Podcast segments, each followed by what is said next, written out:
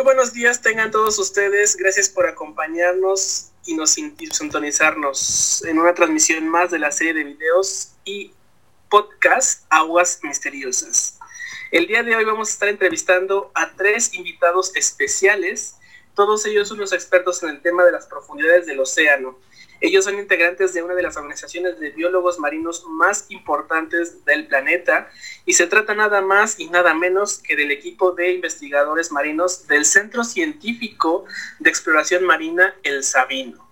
Ellos son los exploradores que nos van a traer este tema súper, súper interesante. Bienvenidos chicos, yo conozco su trabajo desde hace muchos años y sinceramente es impresionante ver todo lo que han logrado.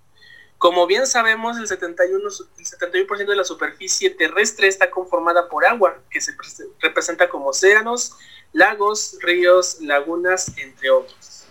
Pero lo primero que quiero preguntarles, chicos, es por qué eligieron investigar sobre la profundidad del océano y qué es lo que les llamó la atención. Me presento, me llamo Brandon y soy paleontólogo y biólogo marino, profesor en la UNAM.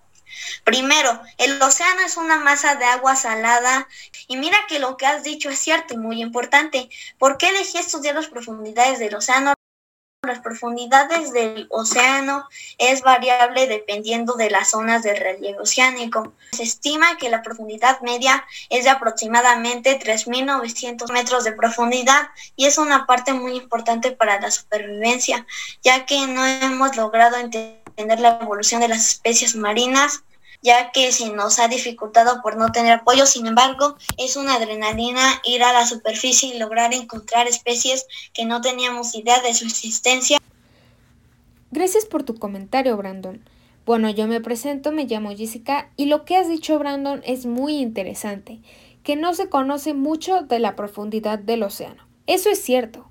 De la profundidad del océano en realidad conocemos muy poco por la escasez de instrumentos que tenemos para poder averiguar la profundidad del océano. Estás en lo correcto. De la superficie conocemos más que de la profundidad del océano. De hecho, se estima que el ser humano solo ha descubierto el 5% de la fauna del océano. El 5%.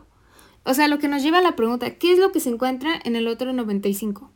La profundidad es una parte oculta del océano. No se ha podido descubrir ni obtener mucha información. Wow, qué interesante, eso no lo sabía, pero bueno, vamos con Camila que nos va a platicar ahora sobre la fauna. Camila, adelante por favor. Las principales características de estos animales es que cuentan con luminiscencias propias. Tienen boca grande con dientes grandes y afilados, con cuerpo gelatinoso y órganos sensibles en forma de espijas, y su aspecto es desagradable.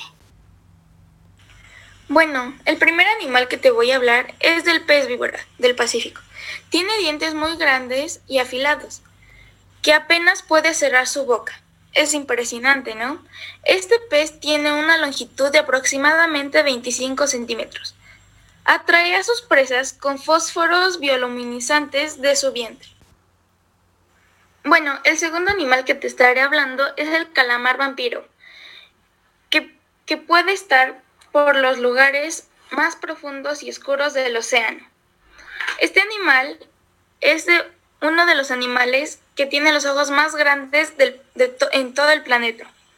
Esta especie recibe su nombre por su oscuro brazo, que contiene membranas y que el calamar vampiro utiliza de modo de capa para envolverse. Perdón por interrumpir. Adelante. Conozco una especie que tiene muchas similitudes con un fósil de la época de los dinosaurios y se llama tiburón anguila. Tiburón anguila habita en las profundidades de hasta 1500 metros bajo el mar. Lo consideran como un fósil viviente ya que es comparado con especies de la época de los dinosaurios y sus similitudes entre sí. El tiburón anguila tiene de largo 1.6 metros. Fue localizado en aguas japonesas de poca profundidad en el 2007 y fue trasladado a un parque marino. Murió pocas horas después de haber sido capturado. Bueno, el tercer animal que te estaré hablando es el pulpo dumbo. El nombre está inspirado en una de las características físicas de estos animales, que posee dos aletas sobre su cabeza. Sin embargo, en estos casos las aletas ayudan al pulpo dumbo a nadar. Este animal vive entre 2.000 y 5.000 metros de profundidad y se alimenta de gusanos, crustáceos. El cuarto animal que te estaré hablando es el diablo negro, que mide 20 centímetros, que se alimenta principalmente de crustáceos. Habita las profundidades marinas de entre 1.000 y 3.600 metros, llegando a alcanzar incluso los 4.000 metros. Posee una apariencia de algunos consideran temible. Además de, de un aspecto gelatinoso, este pez destaca por su el quinto animal que te estaré hablando es el tiburón duende. Esta especie puede llegar a medir entre 2 y 3 metros, muy grande, ¿cierto? Sin embargo, destaca por su mandíbula repleta de dientes muy afilados. Los más característicos de este ser es su capacidad de proyectar su mandíbula hacia adelante cuando abre la boca. Su alimentación se basa en peces, teleosteos, cafalópodos y cangrejos. Perdón por interrumpir, Camila, pero tengo que decir algo que es muy importante. Y esto es básico. La profundidad del océano abarca desde los 4.000 metros de profundidad.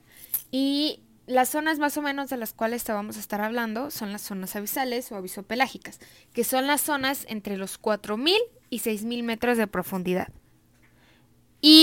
Precisamente por esta profundidad, la luz no penetra, la luz del sol no penetra estos niveles, no llega la luz solar a, a esta profundidad, por lo que son áreas muy oscuras, muy frías, tienen mucha escasez de alimento y mucha presión hidrostática, y precisamente por estas condiciones la vida marina no es abundante, aunque sí es muy sorprendente, como lo que nos estás compartiendo. Sí, es muy extraño. El siguiente y último pez tiene una de las peores reputaciones y es el pez. Es uno de los animales de las profundidades marinas que posee un aspecto gelatinoso y sin musculatura. Además de tener huesos blandos, habita a unos 4.000 metros de profundidad y presenta el primer premio para como pez más feo del mundo. Mide solo alrededor de 30 centímetros de longitud y esta extraña animal es sedentario, sin dientes y solo se alimenta de presas que se acercan a su boca. ¡Wow! En verdad es muy interesante y es posible que haya muchísimos, pero muchísimos más animales y cosas que de seguro nos faltan por descubrir en el océano. Pues bueno, hemos llegado al final de este programa. Muchísimas gracias chicos por haber venido. Les agradezco infinitamente el habernos traído esta información Gracias a todos por sintonizarnos. Les deseo a todos buena tarde.